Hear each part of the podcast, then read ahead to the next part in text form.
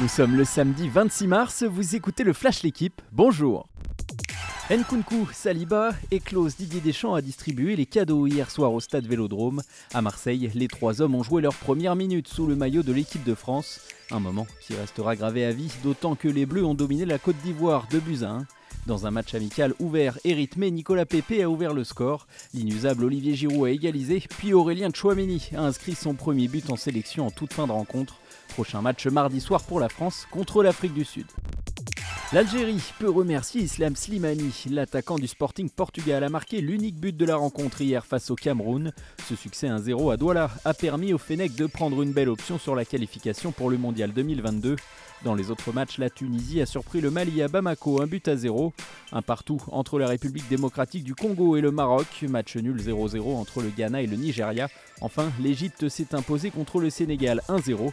Les matchs retour auront lieu mardi prochain et seront à suivre sur la plateforme L'équipe live.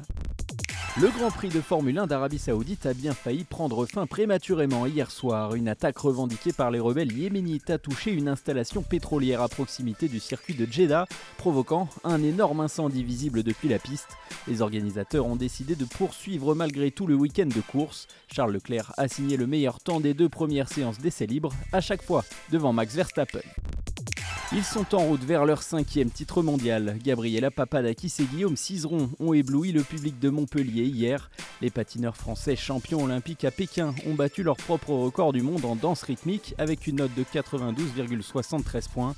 En tête avant le programme libre de ce samedi, ils ont l'occasion d'entrer encore un peu plus dans l'histoire de leur sport pour ce qui pourrait être la dernière sortie de leur carrière. Merci d'avoir écouté le Flash l'équipe. Bonne journée